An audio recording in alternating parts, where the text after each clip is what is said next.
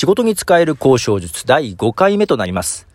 前回第4回目ではですね、料金交渉の中での使えるテクニックをお伝えしました。えー、アンカー効果と呼ばれるものですが、まあ、アンカリング効果ともですね、言うようですけども、まあ、会話の中でアンカーとなる目印を打ち込むというようなことでした。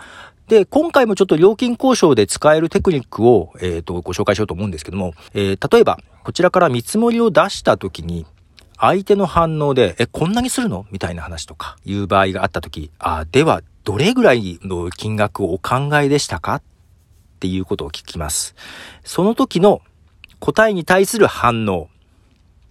あるいは、えー、こちらからどこかに仕入れというか外注にお願いする。そこからの見積もりが出てきた時、これの反応。で、これは、まああんま多用するとあれなんですけども、どちらの場合も、えー、たとえどんな金額が出てきても、えー、ってとりあえず驚く。とりあえず驚くっていう手があります で。どういうことかというと、金額が高くても低くてもいいんですけど 一旦驚くんですよ。例えばこっちが100万ぐらいって見積もりを出して、え、こんなにするの？って言われて、じゃあいくらぐらいでお考えなんですか？って言った時に、50ですって出てきた時に、えー、って驚くと 向こうとしては、え、そんなに変な話なの？みたいな形になるんですよで、100ぐらいで言ってて、いやー、せめて90って言った時も、えー、結構ギリギリ出したんですけどね、みたいな話。とりあえずこっちが驚くんですよ、相手の答えに対して。そこで、ちょっと向こうも不安になるんですね。そこで、その後の交渉がちょっと有利になったり、あと、向こうの本心がわかります。えーって言った時に、向こうがやっぱりちょっと不安になるので、例えば90ぐらいだとと思って、実際そんな変わんないじゃないですか。で、えーって言った時に、ああ、まあ無理ならいいですって言ったら、ああ、すいません、ギリギリ出すぎちゃいました。って言えばそれで済みますよね。